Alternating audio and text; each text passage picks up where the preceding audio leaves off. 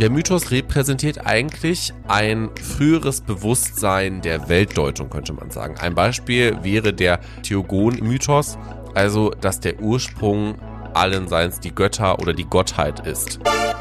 Heraklit sagt halt, nee, es ist, das ganze Leben, die ganze Welt ist gar nicht so starr, sondern alles fließt. Dieser Ausspruch kam von ihnen. Pantarei nennt sich das Ganze. Äh, alles fließt, alles ist in Bewegung.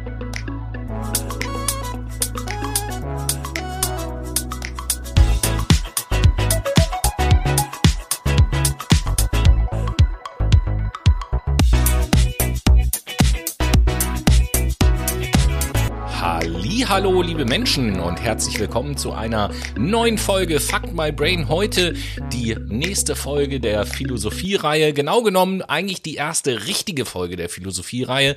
In den ersten beiden Sendungen das war ja eigentlich mehr so als Einführung zu verstehen und heute starten wir dann mit dem Thema. Und wenn ich sage mir, wir, dann meine ich natürlich nicht nur mich, sondern der liebe Noah ist auch am Start. Moin. Ja, yeah, hallo liebe Menschen. Ich freue mich da zu sein. Tobi, schön dich zu sehen. Schön mit dir heute ein bisschen auf dem alten Felsen rumgammeln zu können, in die Luft zu starren und eine Runde zu philosophieren. Wird toll. Der alte griechische Felsen. Quasi, ja. Wir haben heute was vorbereitet, was ziemlich Special ist. Man könnte sagen, ziemlich öko, oder? Ja, man könnte oberflächlich auf jeden Fall sagen, ziemlich öko, aber vor allen Dingen ist das eigentlich ja so ein bisschen, ich will fast sagen, der Ursprung der Philosophie, wie wir sie heute kennen. Wir hm. reden nämlich heute über Naturphilosophie. Ähm, eine Disziplin, ein Bereich aus der Philosophie, haben wir auch schon in unserer Überblickssendung hier kurz drüber gesprochen. Und die Naturphilosophie ist eben halt zu einer sehr frühen Zeit der Philosophie entstanden. Du hast es genau. im Sendungsvorgespräch hast du so schön gesagt. Die Philosophen, mit denen wir uns dann heute auch beschäftigen, sind, sind alle Das bedeutet, vielleicht um das zeitlich für euch einordnen zu können, wir schauen uns hier die Zeit 500 vor Christus ungefähr an. Ne? Also schon sehr lange her. ja. ähm, und dementsprechend sind die Gedanken, äh, die heute zelebriert werden, relativ originell. Ja, und wir wollen euch ja, wie gesagt, so einen Einblick geben. Naturphilosophie, was ist das? Über was hat man sich da aber auch Gedanken gemacht? Damit mhm. wir das auch tun können, haben wir uns für euch, liebe Brainies, folgende Gliederung der Sendung einfallen Glied. lassen. Glied. Er hat Glied gesagt. ähm, wir werden im ersten Teil der Sendung uns erstmal mit so ein paar Begrifflichkeiten auseinandersetzen und die erstmal so ein bisschen klären und erläutern, erörtern, erläutern. Erläutern. Erörtern. Glied und Euter. Heute haben wir es. ja, ich sag da lieber gar da, nichts zu. Bist du ein bisschen geprimed, Tobi, durch die letzte äh, Fest- und Flauschig-Folge? Da ging es ja auch um Röpsen und Penisse. Das Heute Euter und Glieder hier bei uns im Podcast. Das ist eine Infofolge. Keine Ahnung. Zur Philosophie. Auf jeden Fall äh, werden wir uns erstmal mit ein paar Begriffen beschäftigen, damit ihr dann im zweiten und dritten Teil auch dem äh, hemmungslos folgen könnt, sozusagen, was wir dort erzählen. Wir werden auch in der ersten, im ersten Teil schon ein bisschen diskutieren über den einen oder anderen Begriff und das wird sich auch heute so ein bisschen durch die Sendung ziehen, dass wir immer so ein paar Infos geben, dann ein bisschen darüber diskutieren und so. Lasst euch einfach mal überraschen, kommt einfach mal mit auf die philosophische Reise, die wir dann heute starten und genau. äh, wo wir einzelne Fe Themenfelder der Philosophie euch versuchen näher Setzt zu bringen. Setzt euch quasi einfach mit uns auf den Stein und lasst uns in die Ferne gucken, lasst uns den Horizont Lass uns doch betrachten. da, lass uns doch da direkt mal beim Stein bleiben. Okay. Äh, Steine Stein, sind rund und groß. Das ist schon mal gut, da sind wir uns grau. einig. Aber dieser Stein, den du meinst, wo liegt dieser Stein mal noch? Hm, also ich würde jetzt erstmal sagen, Naturphilosophie, Vorsokratiker ist ja so altes Griechenland, ne? So. Und das ist ja etwas, was ob es jetzt der Schulunterricht bei uns heute ist oder überhaupt, wenn wir hier in Deutschland oder in Mitteleuropa, sage ich mal, über Philosophie reden, mhm. auch über antike Philosophie, in dem Zeitalter befinden wir uns gerade noch, dann ähm, ist immer sofort Griechenland. Griechenland, Griechenland. Genau. Als hätte es zu der Zeit damals keine anderen Länder Zeus, gegeben. Poseidon. Da Aphrodite. sind wir in der griechischen Mythologie dann, ganz ja. genau. Äh, und Kommen wir auch später zum Übrigen. Da, da, da ist ja so ein bisschen die Frage, ähm, wenn man, wenn man so Literatur liest, da findet man auch so Sätze wie, die Philosophie beginnt im antiken Griechenland. Ja. Und da ist ja so meine Frage, es gibt auch andere Teile von der Welt, wo philosophiert wurde. Es gibt auch die fernöstliche Philosophie beispielsweise mhm. und so weiter. Gibt wir reden immer nur über Griechenland. Und da interessiert mich jetzt mal, vielleicht hast du ja auch eine Idee dazu. Ähm, es ist ja so, dass irgendwann, und so ist ja die Philosophie entstanden, die Menschen oder sagen wir einzelne Menschen, die Philosophen, mit den ganzen mythischen Erklärungen, die es so gegeben hat, Ja. offensichtlich nicht mehr zufrieden waren und gesagt haben, da muss es irgendwie, muss, muss es andere Erklärungsansätze geben, als bei allem immer zu sagen, so, ja, es kommt von Gott. Ist halt, ist halt Gott alles. Genau. Ja. So. Und die Frage ist, warum denn jetzt ausgerechnet Griechenland offensichtlich einen geeigneten Rahmen genau dafür geboten hat, dass aus heutiger Sicht gefühlt alle Philosophen aus Griechenland kommen. Also, Vielleicht hast du ja eine Idee. ich, ich habe eine Spekulation. Vielleicht ist Spekulatius, wir haben zwar noch nicht Weihnachten, aber Klar, leg mal los. super, ich, ich gerne. Ähm, ich könnte mir vorstellen, dass das Gedankengut, was produziert werden konnte im alten Griechenland, viel mehr Möglichkeit hatte zu wachsen und zu gedeihen, beziehungsweise dass auch populistische Reden oder auch mal verquertes Denken dort eher angewandt werden konnte und nicht bestraft wurde, als Aha. es vielleicht in anderen Regionen damals war ja Europa, ich weiß gar nicht, war das Eurasien ist Asien gewesen? Na, war das nicht so? Irgendwie. Eurasien ist Europa und Asien. Okay, siehst du, ja, dann bin ich ja schon mal gar nicht äh, falsch unterwegs. Aber das ist halt im westlichen Europa, dem heute westlichen Europa, quasi mehr dazu gekommen ist, dass sowas unter Strafe stand und wenn man nicht gesagt hat, oh ja, ich glaube, weiß ich nicht, an, an Gott oder ich glaube daran, dass es die Kirche gibt, wenn es da schon die Kirche gab, dafür bin ich nicht zu sehr bewandert, ähm, was das historisch anbelangt. Also Punishment, Bestrafung von Gedankengut. Ich glaube, das ist so der Grund. Nicht verkehrt. Also dafür, dass du dich mit dieser Frage jetzt nicht wirklich professioneller auseinandergesetzt hast. Ist doch immer so- Zuckerbrot und Peitsche, oder nicht? Nein, aber, aber äh, da- das, was du erzählt hast, geht genau in die richtige Richtung. Also das, das hat genau etwas damit zu tun. Denn ähm, eine Sache, die Griechenland damals schon ausgezeichnet hat, in Abgrenzung zu anderen Regionen, ist, dass es dort keine ähm, weder eine institutionalisierte Religion mit irgendeiner Art von Priesterkaste oder so Ja. gab, die dann vorgegeben haben, was man zu denken hat, noch eine alles beherrschende Staatsführung. Okay. Also es, es hat so diesen geschlossenen Staatsapparat und die geschlossene Religion äh, im Bereich des antiken Griechenlands überhaupt gar nicht ähm, gegeben. Denn es war damals so, dass die, ja, nennen wir es mal, die Welt der alten Griechen ähm, ist oder bestand aus einer Vielzahl von Stadtstaaten. Also natürlich gab es auch das Land Griechenland, so wie wir das heute kennen, gab es natürlich damals noch nicht. Sondern es war eine Ansammlung an Griechenland ist ja auch für den meisten, also für den normalen Westeuropäer, der in meinem Alter ist, so Kreta. Das ist Griechenland. Griechenland ist natürlich noch wesentlich mehr, ist ja klar. Aber damals war Griechenland oder diese Stadtstaaten, die zu der griechischen Kultur gehörten, über den halben Mittelmeerraum verstreut. okay.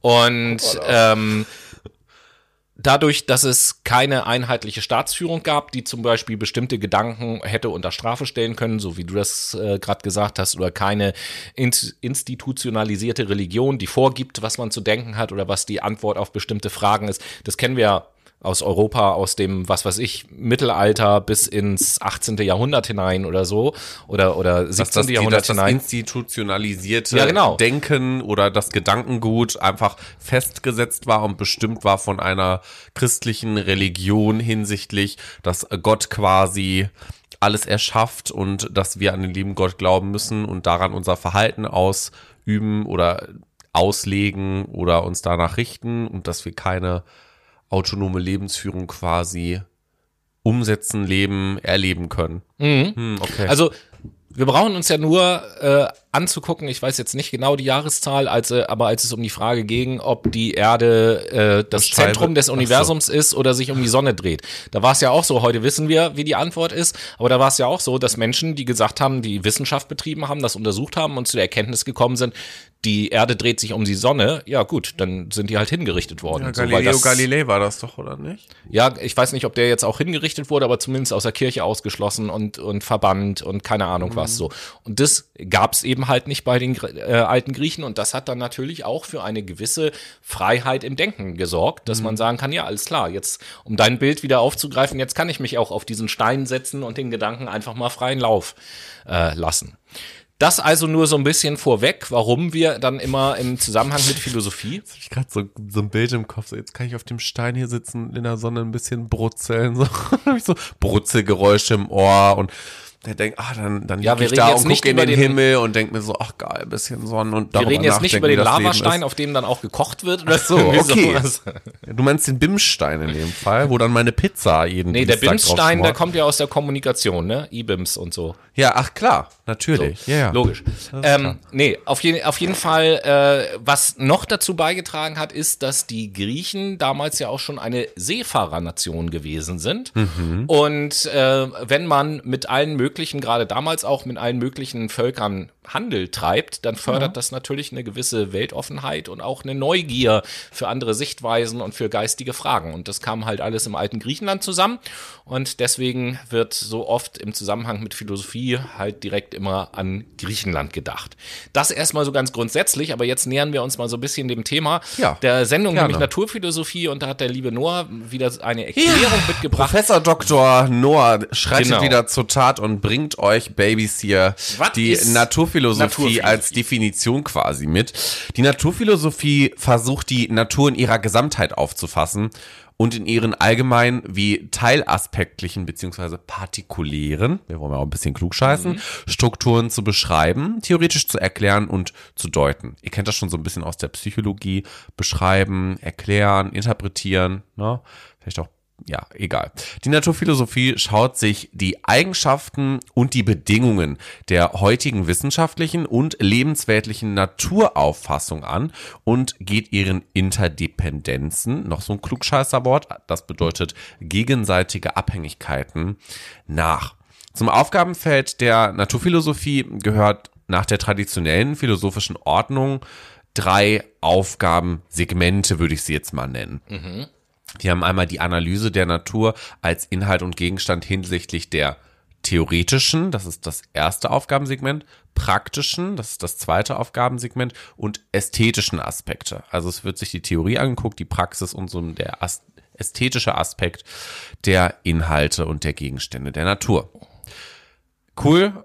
Jetzt wissen wir irgendwie, was Naturphilosophie ist, beziehungsweise wie sie definiert wird, aber eigentlich ist ja interessanter, wie die Naturphilosophie entstanden ist, weil es wurde ja nicht mal in den Raum geworfen, ja, können ja mal Naturphilosophie machen. Lass mal anfangen zu denken. Cool. So, das hat ja Äh, kein Mensch gemacht. Natur. Natur, Ähm, Bäume, Draußen. Ähm, Blätter. So, na, das macht ja keiner. Also die Naturphilosophie entstand vor allem durch einen interkulturellen Austausch, den du gerade eben schon angeteasert hast. Also dadurch, dass die Griechen auch Seefahrer waren oder eine seefahrerfreundliche Nation, sagen wir es mal so, sind die auch ein bisschen was rumgekommen und konnten zwischen, ich nenne das jetzt mal Regionen, einen interkulturellen Austausch pflegen. Und da ist äh, quasi innerhalb dieses interkulturellen Austauschs aufgefallen, dass es unterschiedliche Mythen, zu dem Wort kommen wir später in dieser Podcast-Folge nochmal, ähm, dass es unterschiedliche Mythen darüber gibt, wie die Natur entstanden ist. Zum Beispiel sagten die Menschen in Region A, Regen ist ein Segen Gottes. Daraufhin sagten andere Menschen in, nennen wir sie Region B, das stimmt nicht, Gott weint und deshalb regnet es. So, durch diese Diversität von Ansichten gab es natürlich tolle Philosophen, die sich dachten, dass es einen Ursprung geben muss, welchen alle akzeptieren und von denen ich auch alle überzeugen kann. Also, Also- ich muss eine allgemeingültige Antwort für etwas finden. Also haben die sich also damals quasi gedacht so, hm, das ist ja komisch, wir sehen alle dasselbe, aber unsere Erklärung dafür ist unterschiedlich. Da muss es doch einen gemeinsamen Ursprung geben, so, Ganz ne? genau so ist es nämlich. So, und dann kam nämlich Thales um die Ecke. Der lebte auch so ungefähr 500 Thales von vor. Milet. Genau, den hatten wir auch schon letztes Mal und vorletztes Mal in dieser Sendung. Das ist ein sehr bekannter Philosoph, altgriechischer Philosoph. Der kam um die Ecke und erklärte dann, dass der Ursprung aller Dinge Wasser sein müsste. Ich Das ist ja tatsächlich bis schlaue heute, sagt ne? man immer noch, ne, wenn wir andere Planeten untersuchen, gibt's da Leben, da wird als erstes nach Wasser geguckt. Ohne Genau. Wasser kein Leben. Also So. das, ne? Wir bestehen zu 70 Prozent aus Wasser, sowas. Pflanzen können nur Mhm. Ja. blühen durch Wasser. Wir brauchen Wasser zum Überleben, sonst sterben wir. Bei Essen ist es zum Beispiel nicht so, deswegen können wir auch fasten. Ja. Ähm, aber wie dem auch sei, schlaue Überlegung, es gab noch einen Philosophen, der war ihm gar nicht so weit entfernt von der Zeit. Anaximenes heißt der. Der sagte nämlich, dass der Ursprung aller Dinge Luft sei. Wie auch eine schlaue Überlegung, weil du meintest mhm. gerade, wir gucken auf Planeten, gibt's da Wasser? Ja, aber wir gucken auch, gibt's da Sauerstoff? Weil wir brauchen ja, ja. Sauerstoff zum Leben. Mhm. Wir atmen Sauerstoff. Gibt's eine Atmosphäre ja. und so. Ganz ja. genau so ist es nämlich. Also eigentlich zwei Hauptelemente schon mal, die wir hier erkennen, wie Feuer, Erde, Luft und Wasser. Ja, die vier Elemente der Natur quasi. Jetzt ist aber die Frage, was haben die beiden eigentlich gemeinsam? Fakt ist, man wollte nicht die Natur anhand von Mythen, wie zum Beispiel Gott oder bestimmte Götter erklären, sondern den eigenen Verstand benutzen, um sich den Ursprung der Natur zu erklären. Also sich selber herzuleiten. Woher kommt das eigentlich? Wie kommt das, dass es Natur gibt? Und können wir nicht alle von derselben Sache überzeugt sein und nicht irgendwie der Gott ist dafür zuständig und so weiter. Aber auch weiterhin war es wichtig, den Ursprung in der Natur selber zu finden. Also quasi auf ähm, Ursprungssuche zu gehen. Das ist so der Weg quasi leicht anskizziert, wie Naturphilosophie entstanden ist und wo so ein bisschen die Gemeinsamkeiten zwischen diesen beiden Philosophen hängen. Jetzt muss man natürlich auch noch dazu sagen, und du hast es am Anfang so ein kleines bisschen angedeutet, der Begriff Naturphilosophie, mhm. den haben die natürlich sich nicht damals ausgedacht und haben gesagt, so wir machen jetzt mal Naturphilosophie, sondern es ist natürlich ein Begriff, der im Nachhinein dieser Epoche der Philosophie gegeben wurde. Genau. So, so nenne ich das jetzt einfach mal aufgrund dessen, dass wissenschaftlich würde man sagen, der Forschungsgegenstand ist eben halt die Natur. Der Untersuchungsgegenstand mhm. ist eben halt die Natur. Und deswegen ist es vielleicht ganz gut, wenn ich mal versuche, im, im Nachgang zu, zu deiner Erklärung, was Naturphilosophie ist, und jetzt kommen wir schon zur ersten richtigen Begriffsbestimmung, ja. auch nochmal darauf eingehe, was dann aus der Sicht der alten Griechen, was Natur eigentlich ist. Ich finde, das ist eigentlich existenziell wichtig, um Naturphilosophie in der Gänze ja. erfassen zu können, weil ich meine, du sagtest es gerade, das ist der Untersuchungsgegenstand. Wir haben ja eigentlich keine Ahnung, was Natur ist. Genau, dann gucken wir doch einfach mal, was äh, laut Griechen Natur ist. Und da ist es schon mal interessant, wenn man sich mal anguckt, welches denn der griechische Begriff für unser Wort Natur ist. Und mhm. das, äh, der griechische Begriff für Natur heißt oder ist Physis. So, Physis benutzen wir heute ganz anders. Den Begriff gibt es natürlich Körper auch noch. in dem Genau, Fall, oder ne? Körper, Körperlichkeit, was, was mit dem Körper zu tun mhm. hat. Halt. Kennen wir ja so. von Physis und Psyche, ne? Genau. Die ja, beiden ja, Gegensätze, genau, die genau. sich vereinen, machen Psychische Ursachen, physische Ursachen, genau. dies, das.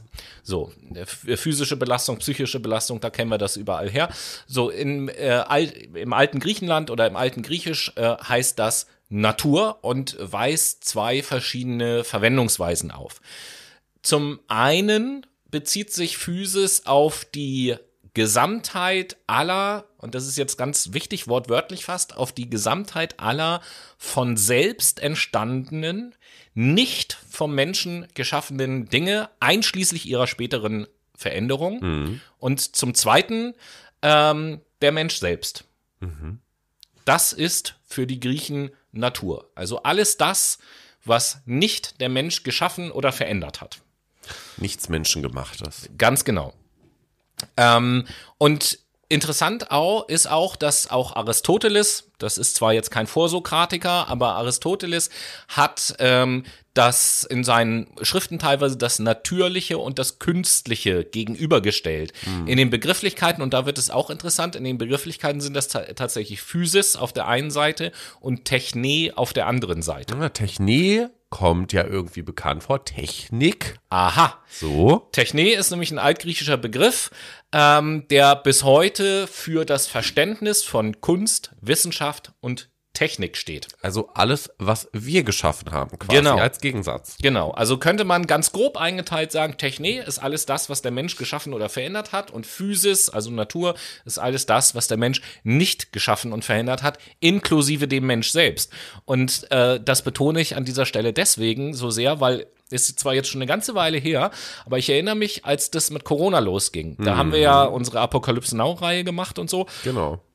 Und da haben wir ja irgendwann uns auch mal darüber unterhalten, wieso es denn auf einmal so viele Leute gibt in der Corona-Zeit, die jetzt abdrehen, um es mal einfach auszudrücken. Also Verschwörungstheorien, bla bla bla, was da alles so hochgekommen ist. Ja. Und da hatten wir uns einmal darüber unterhalten, dass es ja gut sein kann, dass in der technisierten Techne Welt, in der wir heute leben, viele Menschen überhaupt, äh, vielen Menschen es überhaupt gar nicht mehr bewusst ist und die das auch vielleicht gar nicht akzeptieren wollen, dass der Mensch Teil der Natur ist.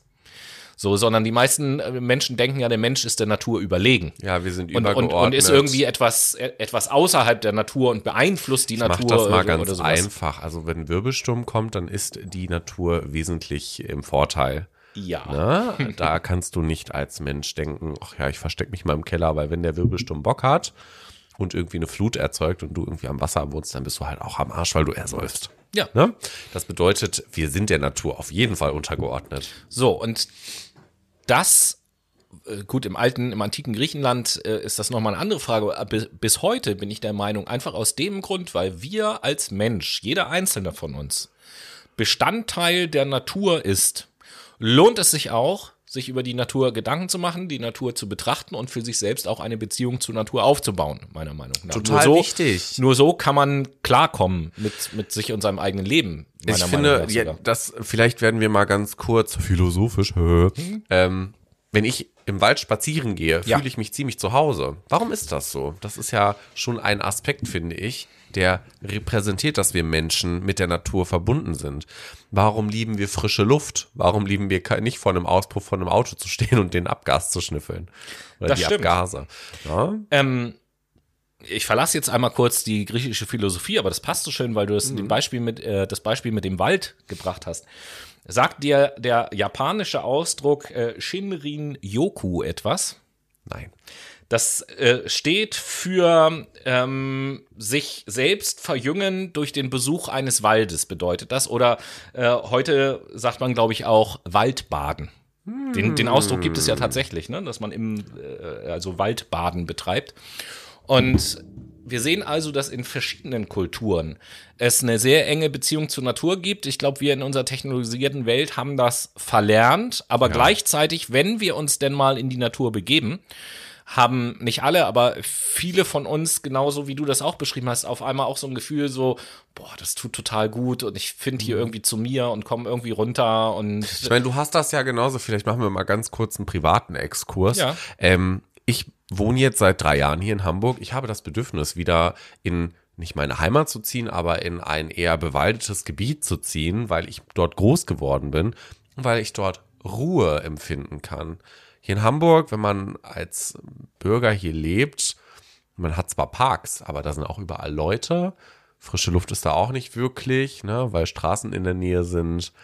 Es sind nicht viele Bäume vorhanden, es sind eher so Grünflächen, wo man sich mit einer Decke draufsetzen kann. Das hat einfach einen anderen Touch, wenn du dann mal in den Wald gehst und eine Runde spazieren bist, es still ist, du Naturgeräusche hören kannst. Die Verbundenheit ist größer. Ja, also. Ich will jetzt nicht darauf eingehen, dass es in Hamburg auch Möglichkeiten gibt, das zu erleben. Ganz klar, das möchte ich nicht ausklammern. Ich sag's mal egal, so mitten in der Stadt halt nicht. tr Ne? Trotzdem, trotzdem, äh, um da wieder so ein bisschen auf unser Thema auch zurückzukommen, zeigt das Ganze auf jeden Fall ja, dass Natur für uns Menschen, ob wir es wollen oder nicht, äh, eine hohe Bedeutung hat auf jeden Fall. Und genau solche Erlebnisse zeigen das Ganze ja auch. Und ähm, wenn wir jetzt wieder zurückkommen ins alte Griechenland, auffällig ist auch, dass es mehrere antike Philosophen auch gibt, die in ihrem Gesamtwerk irgendwann auch ein Buch geschrieben haben oder ein Schriftstück, ein Gedicht, das gab ja damals ganz unterschiedliche Formen, mit dem Titel Über die Natur. Also es gibt äh, verschiedene Philosophen, die sich mit der Natur beschäftigt haben. Das einfach mal als äh, Begriffserklärung, was in dem Verständnis der alten Griechen Natur ist. Und Noah hat es vorhin schon angedeutet. Es gibt noch ein paar andere Begriffe, die wir Genau, euch erklären richtig. wollen. Und da hat äh, jetzt, glaube ich, drei, drei Begriffe sind es noch, die wir einführen wollen. Und da hat Noah Erklärungen für äh, äh, Mythos und Logos und Arche. Ne? Ich glaube, die Ganz drei Begriffe waren Genau, ich glaube, wir fangen erstmal mit Mythos und Logos an, Ja. beziehungsweise eigentlich ist es ja eher eine, ein Duell zwischen Mythos und Logos. Mhm. Ihr habt bestimmt schon von Mythos gehört. Vielleicht ist euch Logos ein bisschen fremder als Wort. Hier geht es nicht um Logos, ne? also die man irgendwie auf Bierflaschen findet vorne, wie ich jetzt gerade eins von Ratsherrn. Keine Schleichwerbung natürlich. Ähm, sondern hier geht's um was anderes. Also Lauscher gespitzt und Aufmerksamkeit on, würde ich sagen. fangen wir mit dem Mythos an. Der Mythos oder auch wissenschaftlich besser bekannt als Mythologie, das wäre wahrscheinlich Ah. greifbarer für euch. Griechische eine, Mythologie, genau, äh, römische Mythologie, nordische Mythologie. aber auch aus ja, aus Griechenland quasi, beziehungsweise es ist eine griechische Bezeichnung für die Erzählung von beziehungsweise über Götter oder Heroen. Also er stellt Gestalten wie zum Beispiel Zeus. Zeus als Gestalt mit all seinen Taten aus einer vorgeschichtlichen Zeit dar.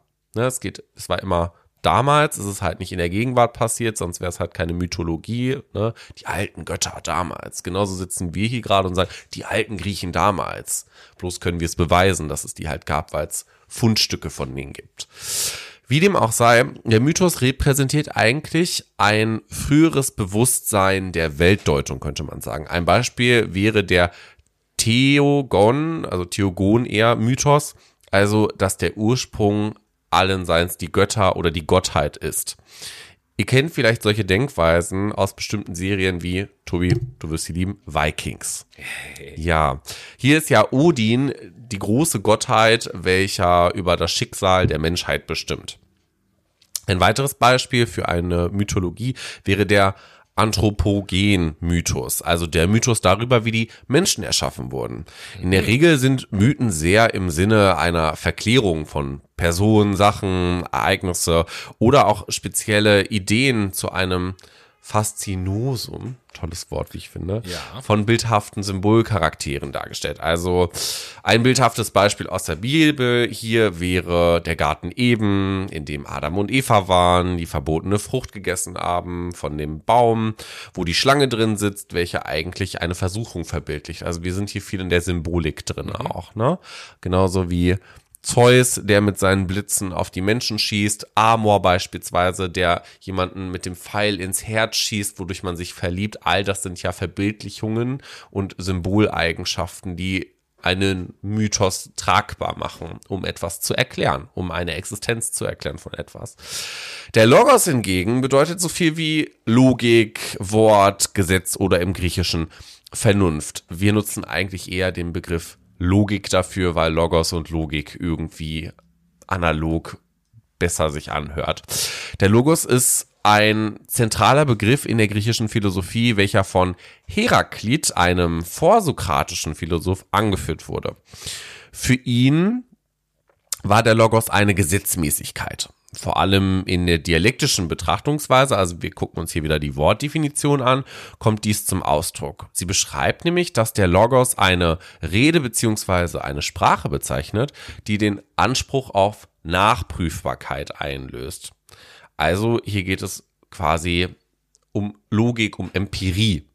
Etwas basiert auf Erfahrungen, etwas ist nachprüfbar, etwas ist ähm, ich glaube, wir würden in diesem Fall in der Wissenschaft reliabel sagen. Ne? Etwas hat seine Gültigkeit, weil wir es irgendwie nochmal getestet haben, Fragebogen oder ähnliches. Aber das nur als k- kurzer Exkurs. Ähm, irgendwann kam tatsächlich dann auch mal, wer war das denn nochmal, Platon um die Ecke. Und Platon abstrahierte dann den Ausdruck soweit für sich, dass er mit der Bedeutung Darstellung oder Erklärung den Begriff Logos als philosophisches Vokabular, könnte man eigentlich sagen, nutzbar macht. Aristoteles zum Beispiel hingegen, der war ja ein bisschen später, machte das ganz pragmatisch und verwendete den Logos als Begriff der Definition. Also all das, was ihr für Uni-Klausuren auswendig lernen müsst oder für irgendwelche äh, Klausuren in der Schule, das ist alles Logos, Definition. Ne? Klugscheißerwissen.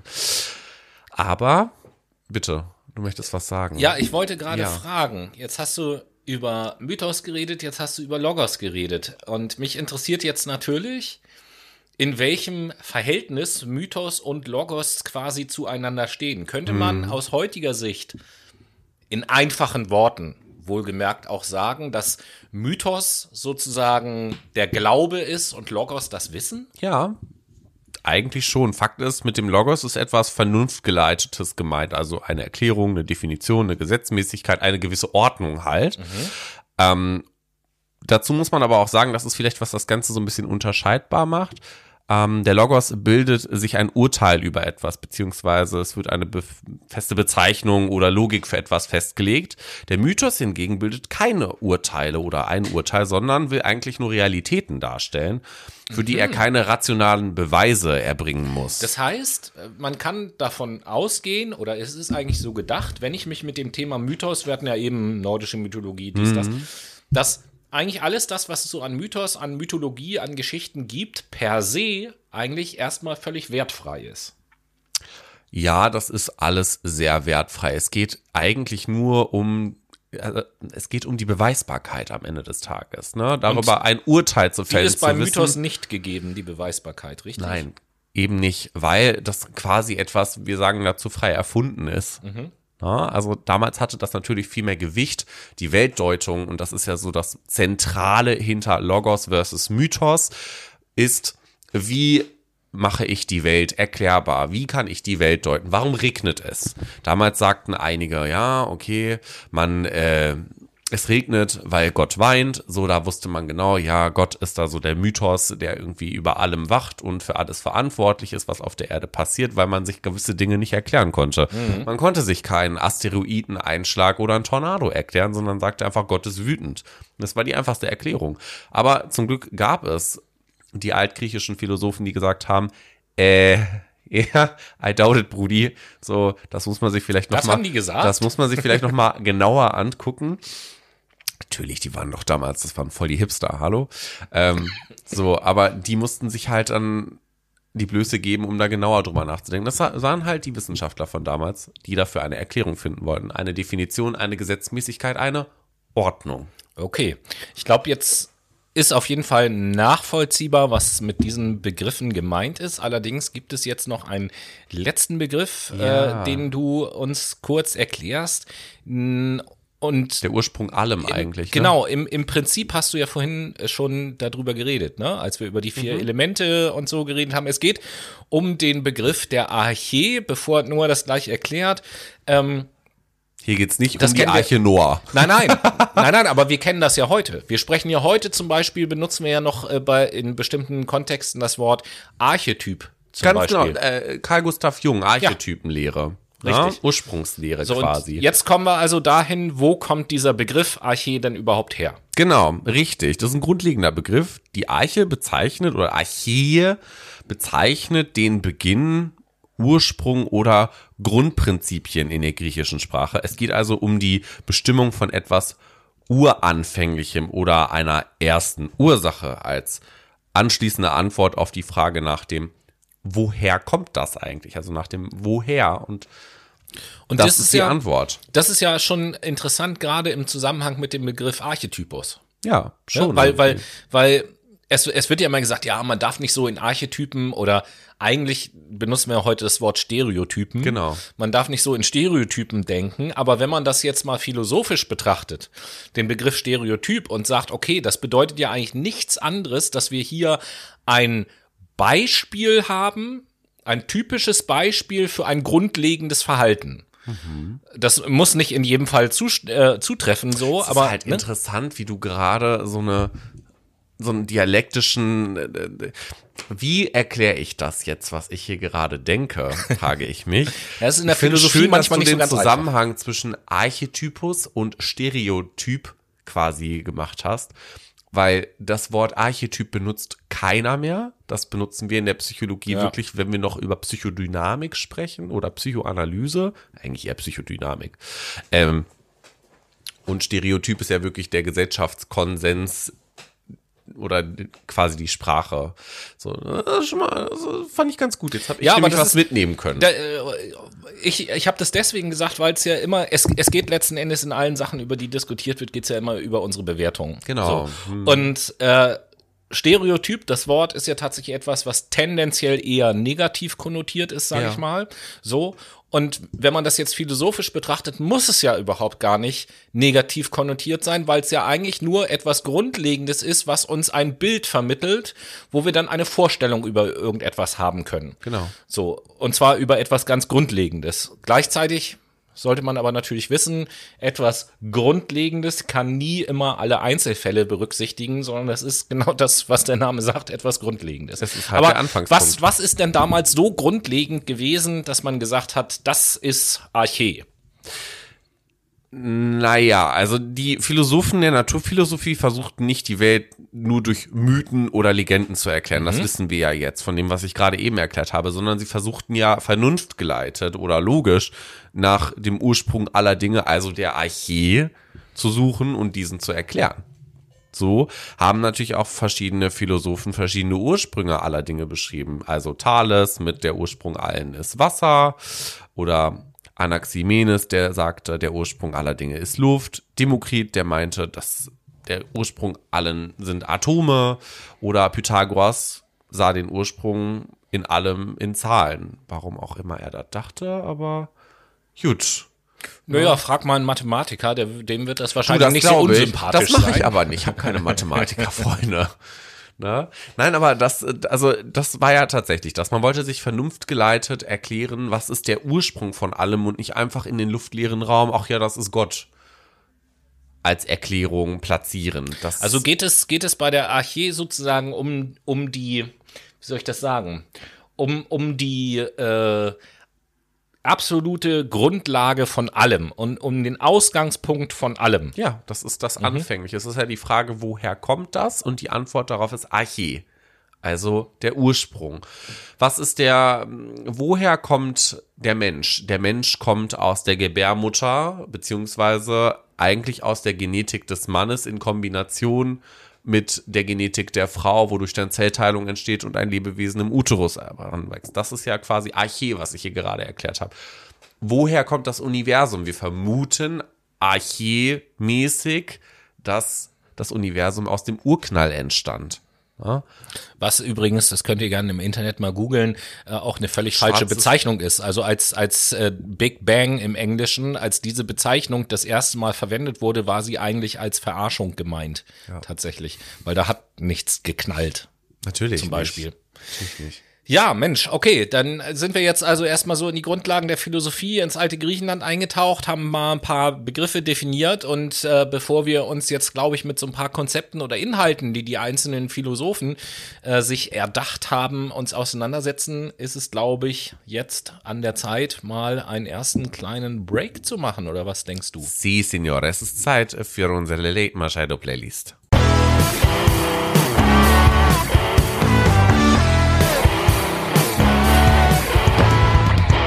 Wir sind wie versprochen zurück, huch, mit der Late Machado Playlist, da hau ich schon mit meinem Knie gegen den Schreibtisch hier, vor lauter Aufregung. Das ist unsere Playlist von uns für euch auf Spotify, welche ihr natürlich folgen dürft und gerne abspeichern könnt. Wie geht denn das? Wo findet man denn die? Entweder über die Suchfunktion auf Spotify oder ihr schaut mal auf unserem Instagram-Channel vorbei. Dort heißen wir auch Fuck My Brain und geht in den Highlights auf den Ordner Wichtige Links und Playlist und klickt oben links auf Playlist öffnen. In diesem Sinn frage ich dich, Tobi, was du auf die Late Machado Playlist heute setzen möchtest. Ja, liebe Brainies, ich habe natürlich äh, wieder mal keine Kosten und Mühen gescheut, mir für heute zwei Lieder auszusuchen, die einen Bezug zu dem Titel der Sendung auch haben. Und somit nehme ich als ersten Song von Nick Cave and the Bad Seeds den Song Nature Boy. Nice, okay. Mein äh, Lied hat tatsächlich auch was mit den Elementen der Natur zu tun. Heute dreht sich nämlich das Ganze ums Feuer im ersten Teil und ich setze von Jennifer Rostock das Lied Feuer auf die Late Machado Playlist. Na denn, würde ich mal sagen, feuerfrei. Feuerfrei für den zweiten Teil, in welchem wir weiter über naturphilosophische Konzepte sprechen werden, oder? Ganz genau. Und bevor ich zu tief in ein Konzept einsteige oder etwas über den Philosophen erzähle, wie auch immer, möchte ich einfach diesen zweiten Teil mal beginnen mit einer Frage an dich. Welche? Und zwar beschäftigen wir uns jetzt mit einem Philosophen, von dem es einen sehr bekannten Satz gibt. Welcher Und da denn? möchte ich mal, wenn ich dir gleich den Satz sage, dich fragen, was du dir vorstellst, was dieser Satz bedeutet. Sein oder Ja. nicht sein, das ist ja die Frage. Nein. Nein, der Satz lautet, und er stammt von, von Heraklit von Ephesos, so viel kann ich schon mal sagen. Heraklit hast du ja eben selber auch äh, äh, kurz mal genannt. Der Genau. Satz lautet, man kann nicht zweimal in denselben Fluss steigen. Und äh, da ist die Frage, was möchte uns Heraklit wohl mit diesem Satz sagen? Man kann nicht zweimal in denselben Fluss steigen, weil es Richtig. diesen Fluss nur einmal gibt. Naja, sagen wir, ich mache mal ein Beispiel. Wir sind hier in Hamburg an der Elbe. Ja. Und laut Heraklit kannst du nicht heute an die Elbe fahren und in die Elbe gehen und morgen wieder dorthin fahren und äh, in dieselbe Elbe gehen. Das geht nicht, laut ihm. Und jetzt ist die Frage, wieso, wieso? Also die glaube- Elbe ist ja noch da. Also ich meine, dass Heraklit ja auch in der Dialektik extrem unterwegs war. Das ist so, was ich gelesen habe zumindest. Deswegen würde ich jetzt meine Gewichtung in diesem Zitat oder dieser Aussage auf das Wort dieselbe legen, weil es gibt ja dieselbe und die gleiche, dieselbe Mütze tragen ist ja, ich kaufe mir eine Mütze in Rot von der Marke H&M und dann kaufe ich mir nochmal dieselbe Mütze von H&M auch in der Farbe Rot, weil es das gleiche Modell ist. Die gleiche Mütze wäre ja ein und dieselbe, also die, die Mütze gibt es nur einmal, deswegen. Oder umgekehrt. Das ist ja immer das Problem mit demselben und dem gleichen. Ähm, häng dich nicht zu sehr an diesem Begriff auf, Okay. sondern stell dir einen Fluss vor. Es geht um was Erlebtes in dem Fall, oder Stell was? dir einen Fluss vor. Ja, Was passiert mit so einem Fluss? Was, was? der fließt. Der fließt. So. So. Wenn du jetzt überlegst, dass der Fluss fließt, wieso kannst du jetzt nicht zweimal in denselben Fluss? Ah, weil das Wasser natürlich zirkuliert. Genau. Also das Wasser von heute ist morgen schon längst irgendwo anders und morgen ist anderes Wasser da. Das ist das, was Heraklit damit meinte. So, jetzt lösen wir uns mal von dem Bild des Flusses. Das Ganze auf die Welt übertragen. Ja. Sozusagen. Was äh, kann man für eine Aussage ableiten über die Welt, wenn man dieses Bild, was wir gerade erörtert haben, voraus Die vor Welt hat? wandelt sich. Vor einer Sekunde war die Welt anders, wie sie jetzt in zehn Sekunden sein wird.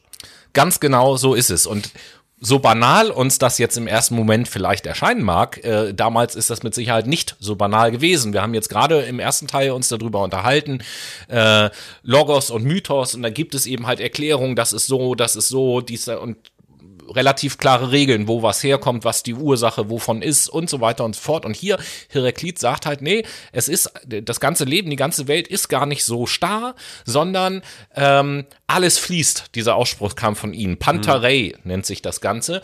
Äh, alles fließt, alles ist in Bewegung. Er sagt, es gibt Tag und Nacht, es gibt Winter und Sommer, es gibt Krieg und Frieden, es gibt Sättigung und Hunger, es gibt Leben und Sterben. Das sind Gegensatzbegriffe, aber Heraklit ist der Erste, der erkennt oder benennt, dass diese Begriffe nichts Statisches sind, sondern etwas Fließendes. Also ja, es gibt Winter und Sommer, aber es gibt nicht entweder Winter oder Sommer, sondern es gibt auch noch Sachen dazwischen. Es Ja. gibt Übergangsphasen und so. Und genauso ist es auch bei Tag und Nacht. Es gibt nicht nur Tag und Nacht, sondern es gibt Übergangsphasen. Und ähm, ja, dadurch, dass alles fließt, wie er das gesagt hat, ist einer seiner berühmtesten Aussprüche, äh, ist es eben unmöglich, zweimal in denselben Fluss zu steigen, weil der sich beständig verändert. Und die Erkenntnis aus dem Ganzen besteht im Prinzip darin, dass man äh, es schafft, das klingt jetzt auch so ein bisschen paradox zunächst, äh, die Einheit in den Gegensätzen zu sehen und zu sagen, die Gegensätze sind nicht zwei unterschiedliche Dinge, die gegensätzlich sind, sondern die Gegensätze sind einfach nur zwei unterschiedliche Enden von einem und demselben. Ja, von, von einem Kontinuum quasi, wenn ich es okay, äh, ja. so, so, zum, so sagen kann. Und Interessant. ähm, die so Gegensatzpaare sind auch nie so ganz getrennt voneinander zu betrachten, sondern immer in ihrer wechselseitigen Bedingtheit zu verstehen. Man kann natürlich ganz philosophisch auch sagen, ja, ohne Tag würde es überhaupt gar keine Nacht geben. Ohne So. Schwarz kein Weiß, ohne Yin kein Yang, Gegensätzlichkeit, ja. Genau, genau das. Und auch das kann man in die heutige Welt so ein bisschen übertragen. Da haben wir, glaube ich, auch in einigen Sendungen schon drüber gesprochen. Wenn man sich aus heutiger Sicht Gedanken macht, zum Beispiel, welche Kompetenzen bei uns Menschen werden in der Zukunft dann wohl sehr stark benötigt werden. Da gibt es eine, über die wir auch schon ein paar Mal geredet haben, nämlich die Ambiguitätstoleranz zum Beispiel. Die Fähigkeit, äh, zu sagen, Gegensätze sind eigentlich nur scheinbar Gegensätze, sondern ich, ich kann Gegensätzliches auch aushalten, was irgendwo zusammenhängt. Es sind also nicht nur die Pole, sondern es gibt ein Fluidum dazwischen. Äh, das ist ja hochaktuell. Und das basiert eben genau auf dieser Sichtweise von, von Heraklit, wenn man es Also darauf nicht in zurückführt. Schwarz und Weiß zu denken, sondern in Graustufen. Und äh, das ist ja mittlerweile bei uns ist das ja auch eine gesellschaftliche ähm, Diskussion, die aktuell gerade stattfindet, wo man sich auch sagt, so ja, keine Ahnung, Social Media und so, da gibt es ja nur noch schwarz oder weiß, entweder richtig oder falsch, entweder gehöre ich dazu oder dazu. Und das ist völliger Blödsinn. Wie wir eigentlich alle wissen, müssen wir uns vielleicht nur mal wieder vor Augen führen, dass es eben nicht nur so oder so gibt, sondern auch ein Kontinuum dazwischen mit ganz feinen Abstufungen. Du hast es Grauschattierungen genannt beispielsweise. Und ähm, ja, das sind sozusagen die Gedanken von Heraklit von Ephesos. Zur Einordnung vielleicht, der gute Mann hat äh, gelebt im Zeitraum ungefähr von 520 bis 460 vor Christus. Ähm, somit einer der ganz großen Vorsokratiker. Und äh, ja, genau, der hat sich mit dem Prinzip Pantarei auseinandergesetzt. Und das ist ein, eine von den Dingen, die wir euch in dieser Sendung näher bringen wollten. Interessant, Natürlich. oder? Ja, definitiv. Es, ich habe aber auch noch etwas anderes mitgebracht quasi, was auch aus der, ja gut, ich meine, logisch kommt das aus der vorsokratischen Zeit. Das ist in dem Fall von Demokrit. Heraklit, Demokrit, man könnte meinen, es sind Geschwister, nein, sind es nicht. Demokrit könnte man auch immer denken, ah, der hat sich die Demokratie ausgedacht. Eben, könnte man wirklich meinen. Also, ja, es liegt sehr nah, aber hat er nicht. Ähm, Demokrit war, ich habe den gerade eben schon bei den Archetypen angesprochen. Der war Atomphysiker, oder? Ganz genau, so ist es nämlich. Der hat gerne Atome gespalten, nämlich hat er das Konzept des Atomismus in den Vordergrund gerückt. Ähm, ist ja auch, wie gesagt, ein Konzept der Archä, also der Ursprungslehre. Er meinte nämlich, der Ursprung allen sind Atome. Gar nicht so dumm, wie ich finde, weil wir wissen aus der Wissenschaft beispielsweise, dass wir aus Atomen bestehen. Natürlich gibt es unter Atomen noch etwas kleineres, ja. Ja, das wissen wir heute. Das wissen wir heute, aber ja- damals wussten die das nicht. Ne? Äh, und, im, und im Übrigen tatsächlich, ähm, die Älteren von euch, liebe Brains draußen, werden sich erinnern. Ich bin ja zum Beispiel äh, in einer Zeit noch zur Schule gegangen, gerade in der Grundschulzeit und ich glaube auch Anfang der weiterführenden Schule. Da wusste man noch nicht, dass es noch was Kleineres gibt als Atome. Also dieses Wissen ist noch gar nicht alt. Siehst du, genau so ist es nämlich. Und ähm, heutzutage wissen wir natürlich, wir können Atome spalten, um Energie zu gewinnen. Ne? Atomspaltung ist uns ja ein Begriff. Ähm, oder Quantenphysik, das ist auch nochmal so ein Begriff, den man in die Runde schmeißen kann. Sorry, nicht, dass ihr mich für blöd haltet. Etwas kleineres als Atomkerne war, glaube ich, das. ne? Das ist ein Atom Genau. aus Protonen Neutronen. Das wusste man natürlich. So lange ist es nicht her, dass ich zur Schule gegangen Also das kleinste Element, geht's was wir um- kennen, sind, glaube ich, Atome. Ich So, kein und mir, mir ging es eben halt um, ich, wie heißen die, Quarks, glaube ich, die, aus denen ja Atomkerne bestehen irgendwie. Ja, das kann gut sein. Das kann wirklich gut sein. Aber trotzdem, dafür, dass das halt die Zeit 500 vor Christus war, oder 560 vor Christus. Da war es ja zum Beispiel zur Untersuchung, was, was ja auch ganz schwer zu der Zeit an so einen Teilchenbeschleuniger oder an ein Elektronenmikroskop zu kommen, Ja. um so Sachen zu untersuchen. Ne? Das war wirklich, also da war die Chiplieferung auch schon miserabel, genauso Ja. wie heute. Massive Lieferkettenproblematiken, sag ich mal. Das äh, Problem der Globalisierung, das kennen die schon seit 2500 Jahren. Naja, also, ähm, Demokrit war quasi der Begründer des Atomismus, einer, eines sehr schlauen Konzeptes. Der Atomismus beschreibt nämlich die Denkweise, den Kosmos mit der Vereinigung und Trennung von Atomen zu erklären. Und diese Denkweise ist, wie gesagt, gar nicht so blöd. Heutzutage haben wir gerade eben gesagt, wissen wir einfach, dass sich alles aus Atomen zusammensetzt. Ähm, aber Kommen wir, kommen wir zurück generell zu diesem Atomismus als ganzheitliches Konzept. Wenn man ein Ding immer kleiner schneidet, wie zum Beispiel einen Apfel, dann erhält man irgendwann am Ende Apfelkörnchen, könnten wir sagen, die sich nicht mehr weiter zerteilen lassen, weil, weiß ich nicht, es keine Möglichkeit dazu gibt. Demokrit bezeichnet damals diese nicht teilbaren Körnchen als Atome und glaubte, dass alle Dinge aus Atome zusammengesetzt sind. Ebenso war Demokrit auch davon überzeugt, dass sich Atome frei durch den leeren Raum schweben oder bewegen. Daraus schlussfolgerte er, dass die Voraussetzung auch dafür, dass Atome existieren können, ist, dass Leere existieren muss um sie herum. Das heißt, Atome können dadurch auch einzelne Dinge formen, wie zum Beispiel Menschen oder auch Äpfel. Die können sich halt zusammensetzen in diesem luftleeren Raum, weil wenn der Raum komprimiert wäre, würden sich ja auch die Atome komprimieren und dementsprechend an den Raum anpassen. Also denken wir einfach mal daran, dieser Raum ist hier mit, wir haben einen 8 Quadratmeter großen Raum, der ist mit Atomen gefüllt, bis zum Get-No. So. Irgendwann wäre der halt ausgefüllt und würde ja einen Würfel ergeben. Ja, und Quasi. wenn, das so ist, Wenn- dann können die Atome sich nicht mehr in eine andere Form bewegen, genau bewegen, richtig, außer wir nehmen Atome aus dem Raum raus, da Ja. wir das nicht können, schwierig, deswegen brauchen wir Leere, wir brauchen einen Mhm. leeren Raum oder besser gesagt weniger Atome in diesem Raum, aber das können wir nicht bestimmen, deswegen brauchen wir frische Luft, Natur könnte man sagen, woraus sich dann quasi Dinge formen können, genau, wie Menschen oder weiß ich nicht, ich habe gerade den Apfel genannt, dann auch noch der Apfel. Aber Demokrit dachte auch, dass sich die Atome mit dem Tod zerstreuen und neue Dinge daraus formen. Also die Lehre quasi der ähm, Scheiße, jetzt habe ich das Wort vergessen. Jetzt wollte ich gerade so, ein, so eine Pointe reinsetzen. Na gut, die habe ich jetzt vermasselt, aber ist nicht schlimm. Der Aber Zerfall du, der Atome. du, du hast, wenn man den. Satz anders betont, hast du den Satz gesagt, die Lehre der Scheiße. Das ist natürlich auch Die Lehre nicht der. Scheiße, natürlich am Ende, ne, wird ja alles scheiße. Nein, aber äh, Atomzerfall ist das ja in dem Sinne.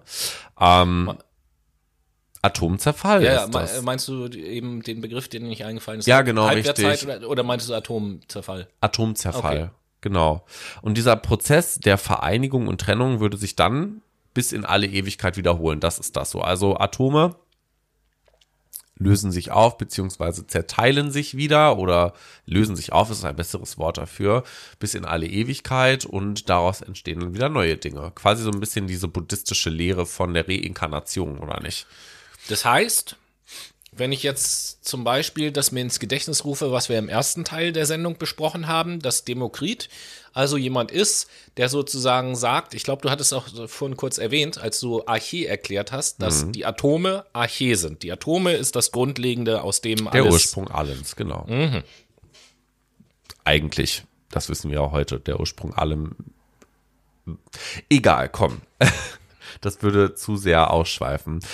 Demokrits Atomismus, das möchte ich nämlich noch dazu sagen, nimmt unter anderem Denkkonzepte wie den Materialismus vorweg, der sagt, dass Dinge existieren müssen, um sie wahrnehmen zu können. So denkt zum Beispiel Demokrit nicht. Er meint ja nämlich, dass Atome existieren können oder ja, er meint, dass Atome existieren können, jedoch muss dafür ein Raum vorhanden sein, damit die Atome darin frei herumschweben. Also Mit anderen Worten, es muss Leere vorhanden sein. Und es gibt Vertreter des Materialismus, da kommen wir jetzt gleich zu, das wirst du ja erklären. Parmenides, der meint zum Beispiel, das Nichtsein, der existiert nicht. Demokrit hingegen vertritt die Meinung, dass auch das Nichtsein, der existiert quasi, auch wenn ich es nicht sinngemäß wahrnehmen kann, können Dinge Ah. auch eine Existenz haben. Also sagt- Atome kann ich nicht sehen und nicht und beweisen, sie sind trotzdem da. aber sie sind trotzdem Hm, da. Verstehe. Jo, jetzt hast du schon äh, quasi die Überleitung gemacht zu dem nächsten Philosophen. Allerdings würde ich den nächsten Philosophen ganz gerne nach äh, dem nächsten Päuschen erst besprechen. Dann haben wir eine etwas schönere Aufteilung, weil der nächste Philosoph, das, das nächste Denkkonstrukt, wie auch immer, nur hat es eben schon ein bisschen angedeutet, ist auch das letzte, worauf wir in dieser Sendung eingehen wollen und das letzte, worüber wir uns in dieser Sendung unterhalten wollen, bevor wir dann zu unserem Fazit kommen und äh, noch einen kleinen Augenblick diskutieren. Und in diesem Sinne, liebe Brainies, atmet nochmal durch bitte mit der Nase und saugt auf, bitte mit den Ohren, das, was wir für euch auf unserer Late Machado Playlist deponieren.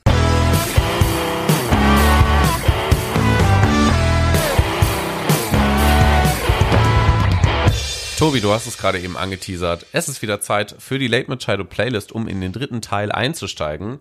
Ich brauche ja nicht nochmal erklären, wo ihr die findet. Hört euch dazu einfach äh, die, den ersten Jingle quasi oder alles nach dem ersten Jingle an. Am besten einfach die ganze Sendung. Natürlich, ne? Dementsprechend, Tobi, was setzt du auf die Playlist? So. Ja, auch hier äh, wieder ein kleiner Bezug auf die aktuelle Sendung.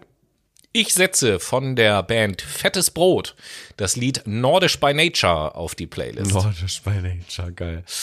Ich setze von Harry Styles den Song As It Was auf die Late Machado Playlist. Und damit sind wir ja quasi bei Parmenides. Genau, Parmenides. Per- Parmenides. Parmenides, das ist der, der den Parmesankäse erfunden hat. Ganz genau. Und den Ähm, Parmaschinken. Ne? Und den Parmaschinken, ganz genau. Nein, Ein also der Parmenides von Elea heißt äh, der gute Mann. Und äh, wenn man sich tatsächlich anguckt, Elea, wo ist denn das? Dann wird man heutzutage feststellen, Italien. Ja, aber das macht doch dann Wieso Sinn mit ist- dem Parmesan und dem Parmaschinken. Ja, ja. Äh, wieso ist der dann Grieche, wenn der Italien, das ist genau das, was ich ja sagte, ne? Damals Stadtstaaten und so weiter gab es noch nicht so dieses geschlossene Griechenland.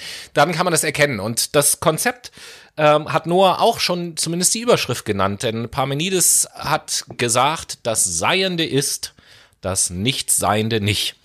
Und was meint er damit? Da müssen wir uns zuerst mal angucken, wie er überhaupt arbeitet oder denkt, beziehungsweise gearbeitet hat, gedacht hat. Denn ähm, bei Parmenides, das ist so der erste, wo das Denken selbst zum Thema der Philosophie wird. Also wo es nicht mehr darum geht, ähm, über einen Stein, den Regen oder irgendetwas nachzudenken und sich zu überlegen, wo kommt das her, wie fängt das zusammen, sondern sich Gedanken zu machen über das Denken selbst. Da war Parmenides der Erste, der äh, das zu einem großen Thema äh, gemacht hat. Und ähm, ja, das Denken richtet sich nach innen und hat mit sich selbst zu tun, hat er gesagt. Das ist für heute, für uns heute jetzt erstmal nichts Überraschendes. Das ist in der wirklich. Tat meistens so. Ähm, aber jetzt wird's interessant. Denn Parmenides hat zum Beispiel gesagt, die sinnliche Wirklichkeit, also das, was wir mit unseren Sinnesorganen wahrnehmen können, oder einfacher ausgedrückt vielleicht die Welt, die vor unseren Augen liegt, die hat Parmenides zum bloßen Schein erklärt. Und ähm, hat gesagt, es gibt nur eine einzige Sache, die wahr ist, oder sagen wir mal, die wahrhaft ist, und das ist das Sein, das Sein selbst. Das ist unvergänglich, das ist unteilbar und alles, was wir an Veränderungen wahrnehmen über unsere Sinnesorgane, sind nur Oberflächlichkeiten. Ja. Ähm, das ist noch nicht alles, was ich euch erzählen möchte, aber an dieser Stelle will ich einmal kurz einhaken, weil ich das aus heutiger Sicht schon äh, extrem interessant finde. Ähm, weil das auch heute ein, ein hochaktuelles Thema ist, mit anderen Beispielen in eine andere Sprache verpackt. Aber wenn ich das mal nehme, also alle Veränderungen in der Sinnenwelt sind nur oberflächlich, sagt er ja. Und Sinnenwelt ist das, was wir mit unseren Sinnesorganen wahrnehmen können. Und das macht schon Sinn, weil wenn ich dich jetzt zum Beispiel so angucke, du sitzt mir gegenüber und jetzt würdest du beispielsweise rausgehen, ziehst dich um, Mhm. Ja. ziehst dir andere Sachen an und kommst wieder rein. Ja. Dann könnte ich natürlich sagen, oh, Noah hat sich verändert. Weil du hast einen anderen Pullover an, eine Genau, andere Hose oder, oder sonst irgendwas, aber natürlich hast du dich nicht verändert. Also die, diese Veränderung, die ich wahrnehme, ist ja nur an der Oberfläche. Mhm. Das sagt noch überhaupt nichts darüber aus, ob sich dein Sein oder deine Persönlichkeit verändert hat, beispielsweise. Mhm. Ja.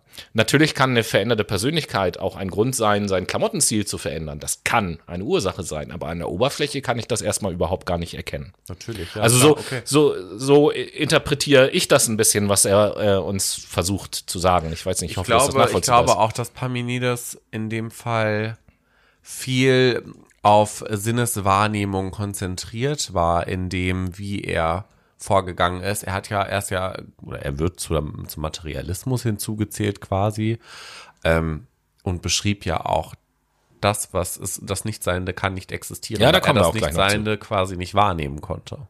Das ist jetzt so meine Erklärung dafür, deswegen ich glaube, der Boy hat Sinneswahrnehmung sehr interessant gefunden.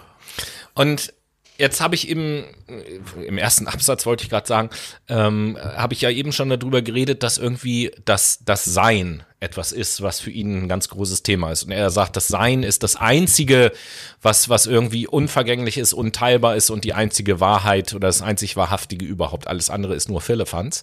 Ähm, das ist natürlich für, also als ich das das erste Mal gelesen habe, habe ich immer gedacht, so ja, was, was, das Sein? Also was, was meint der?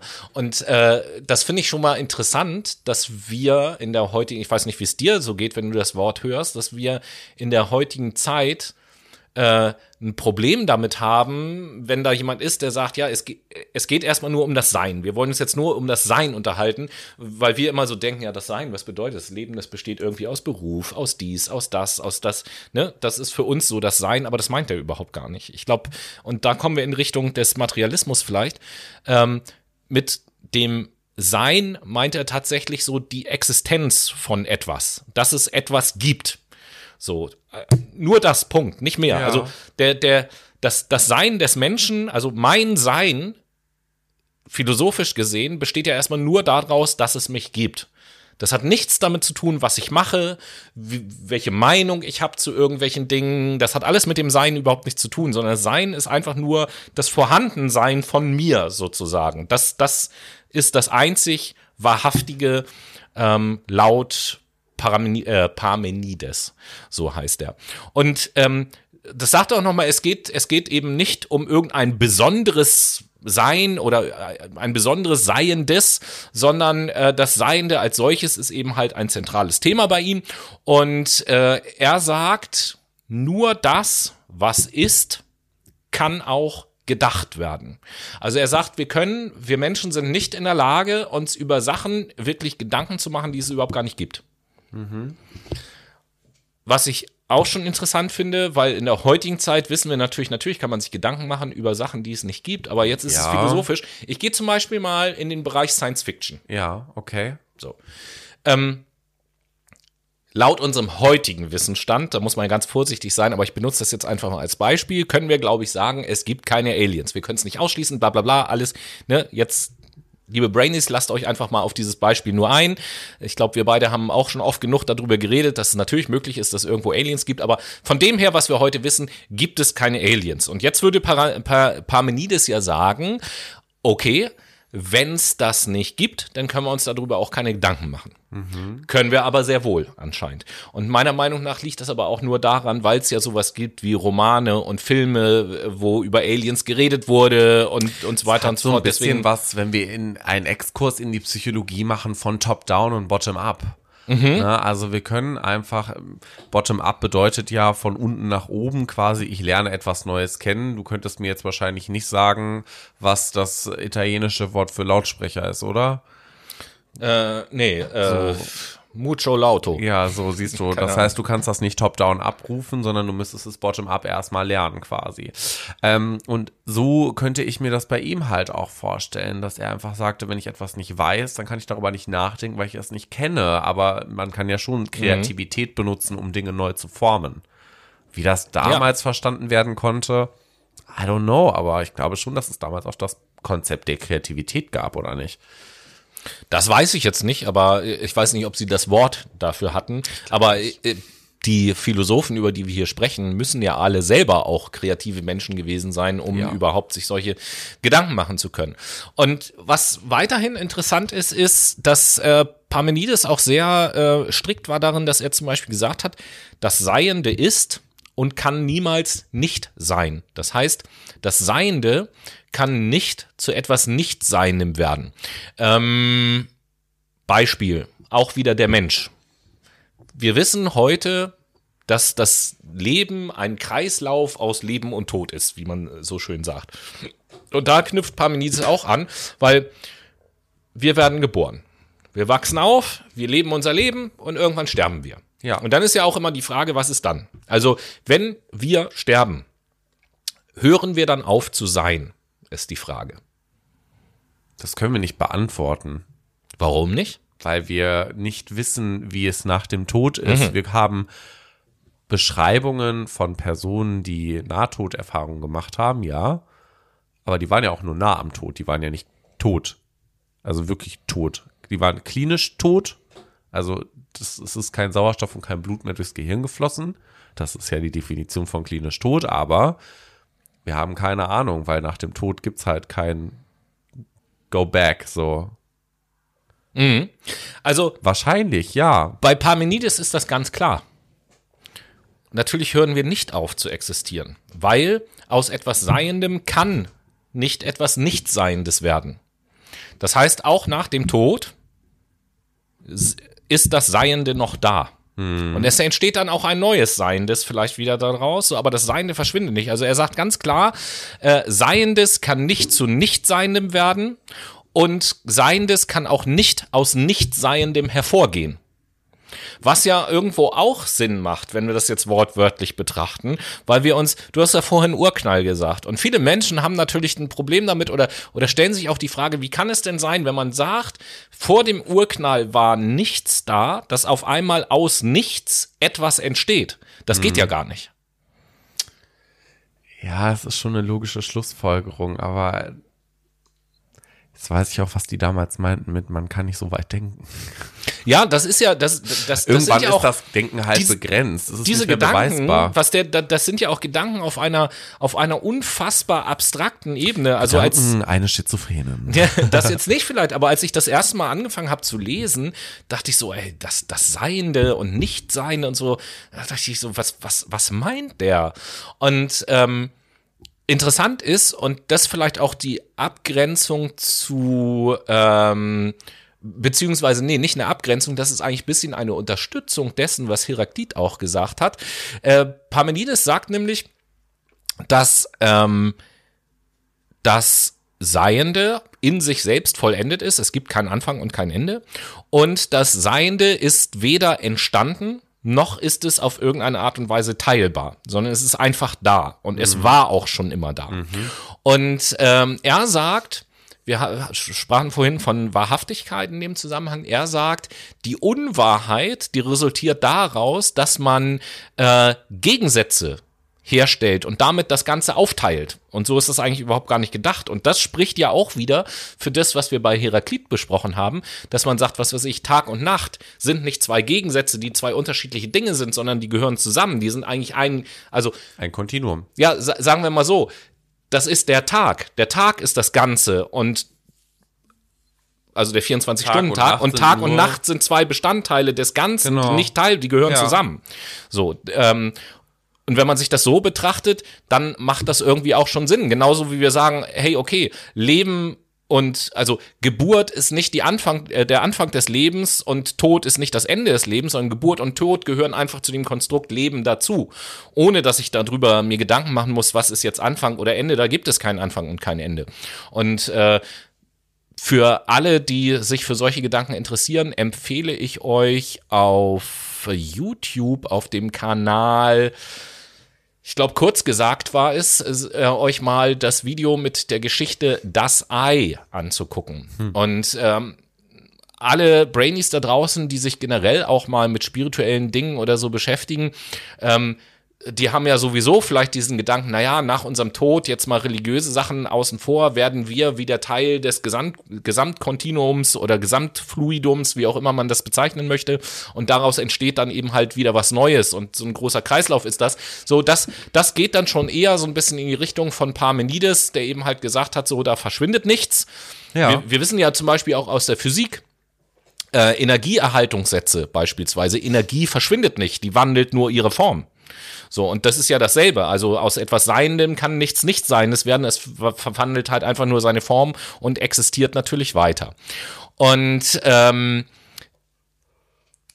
Parmenides hat eben halt auch gesagt, dass äh, dieses Aufteilen, diese Gegensätze und so, dass das der Weg des empirischen Zugangs zur Welt ist. Das ist eben halt das, was wir erfahren. Aber ähm, wenn wir empirisch die Welt versuchen zu erfahren, zu verstehen, zu begreifen, dann werden wir niemals das Ganze in den Blick bekommen. Ähm, genau. Weil wir Sondern- erfahrungsbasiert Ja, weil, weil wir uns auf Detektiven, auf Detektivsuche gehen. weil wir uns in der Vielzahl der Einzelheiten sozusagen verlieren. Ja, okay. Und ähm, ja, er sagt halt, wahr und falsch vermischen sich zu einem großen Ganzen und die, die Wahrheit ist auf diese Weise, wie wir das machen, durch Empirie zum Beispiel, sowieso niemals zu erlangen. Finde ich äh, auf jeden Fall sehr interessant. Am Anfang, wie gesagt, fand ich das total abstrakt, das Seiende und das Nichtseiende, so, hm, aber wenn man dann mal versucht, irgendwie in unserem, in unserem täglichen Leben und Denken irgendwie so Entsprechungen zu finden, wo man sagt so, hey, Moment mal, äh, ja, tatsächlich, ne, Stereotypen, Gegensatzpaare, irgendwie ist das ja nur zwei Teile eines Ganzen und so, dann kommt man irgendwie so ein bisschen drauf, ja, okay, der Dude hat 500 vor Christus gelebt und hat sich solche Gedanken schon gemacht, allein das, und das gilt nicht nur für ihn, sondern für die anderen Philosophen auch, allein das finde ich immer schon mega beeindruckend, wenn man sich überlegt, in was für einer Welt, äh, mit was für einem Bildungsgrad aus heutiger Sicht die Menschen damals so gelebt haben und dass es dann schon Menschen gab, jetzt schließt sich der Kreis zum Anfang der Sendung, die auf ihrem Stein saßen und sich solche Gedanken gemacht haben, finde ich das mega beeindruckend. Es ist mega beeindruckend, weil, und das ist ja auch klar, die Philosophie auch die Grundlagenwissenschaft darstellt. Ja, die Grundlage aller Wissenschaften. Genau Aber so in diesem es. Sinn sind wir ja quasi auch schon am Ende unserer ersten Sendung Ja. zum Ja. Thema Philosophie. Wir hoffen, wir konnten euch die Naturphilosophie so ein bisschen näher bringen. Vielleicht will ich ähm, als Fazit zum Schluss noch was sagen, was, was äh, ich so mitnehme, auch, auch philosophiegeschichtlich, neben dem, dass ich es einfach interessant finde, auf was für Entsprechungen aus der heutigen Zeit man so kommt, Ja, ähm, gerne. sich mit solchen Dann Dingen beschäftigt. Das finde ich schon mal spannend. Ähm, mir geht es darum, was ich also gelernt habe und was ich sehe, ist, dass es ähm, ja nicht die Überlieferungen sind, die man in Mythen findet, dass es nicht irgendwelche Religionen sind, die Geschichten erzählen oder traditionelle Konventionen oder so, sondern dass es immer das eigene Denken ist, der Anspruch, den man an das eigene Denken auch hat, ähm, eine, eine Erklärung für die Welt zu finden. Und es ist auch wichtig, und das ist fast schon eine wissenschaftliche Grundlage, was die Philosophen nämlich auch sagen, ist, dass das eigene Denken äh, über die Erklärung der Welt einleuchten muss und mit Argumenten zu begründen ist. Und das ist Ausgangspunkt der Philosophie, sagen viele Philosophen. Und da drin erkennen wir eigentlich schon gewisse wissenschaftliche Grundlagen, mit denen wir bis heute an Universitäten arbeiten. Also Erklärungen müssen einleuchtend sein und mit Argumenten zu begründen sein. Das kann man natürlich auch übersetzen zu sagen, ah, okay, also eine, eine These beispielsweise, die ich aufkläre oder eine Erklärung dafür, die muss verständlich sein und die muss eben halt auch hier heißt es Argumente. Heute würden wir sagen, nach bestimmten Regeln muss das verifizierbar oder falsifizierbar sein, beispielsweise. Also ich finde, dass aus diesen grundsätzlichen Gedanken unheimlich viel sich ableitet von dem, was heute selbstverständlich noch angewendet wird. Ja, natürlich, klar. Ja, Also ich meine, und, Spuren bleiben ja Du, immer. du, du ne? hast es ja eben in so einem Halbsatz vorausgesagt, die Mutter aller Wissenschaften und so. Ist es, klar. Also Rechtswissenschaften baut darauf auf, Psychologie baut darauf auf, Medizin auch in einer gewissen Art und Weise, Ethik, Moral. Ja, ich meine, Ethik ist ein eigenes Fach in der Philosophie, genau, ne? Siehst du. So, aber ich glaube, das brauchen wir auch nicht weiter spinnen. Äh, ihr hat, habt genug Incentives quasi, also Anreize, um euch weiter mit der Philosophie zu beschäftigen. In diesem Sinn hoffe ich, euch hat die Folge sehr viel Spaß bereitet und ihr seid auch nächste Woche wieder dabei, wenn es heißt Fuck My Brain ist am Montag ab 3.33 Uhr am Start. So ist es. Also vielen Dank fürs Zuhören hier in diesem philosophischen Kontext. Nächsten Monat geht diese Serie weiter. Äh, da sei schon mal gespoilert. Im nächsten Monat werden wir uns mit den antiken Superstars beschäftigen. Oh yeah.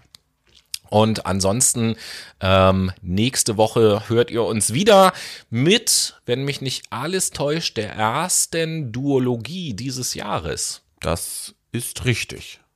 In Da werden wir uns mal so ein bisschen mit dem Thema Sekten beschäftigen. Ja, es geht um Sekt, richtig. Nicht um Sekt, sondern um Sekten. Die Ja. Mehrzahl von Sekt. Ne?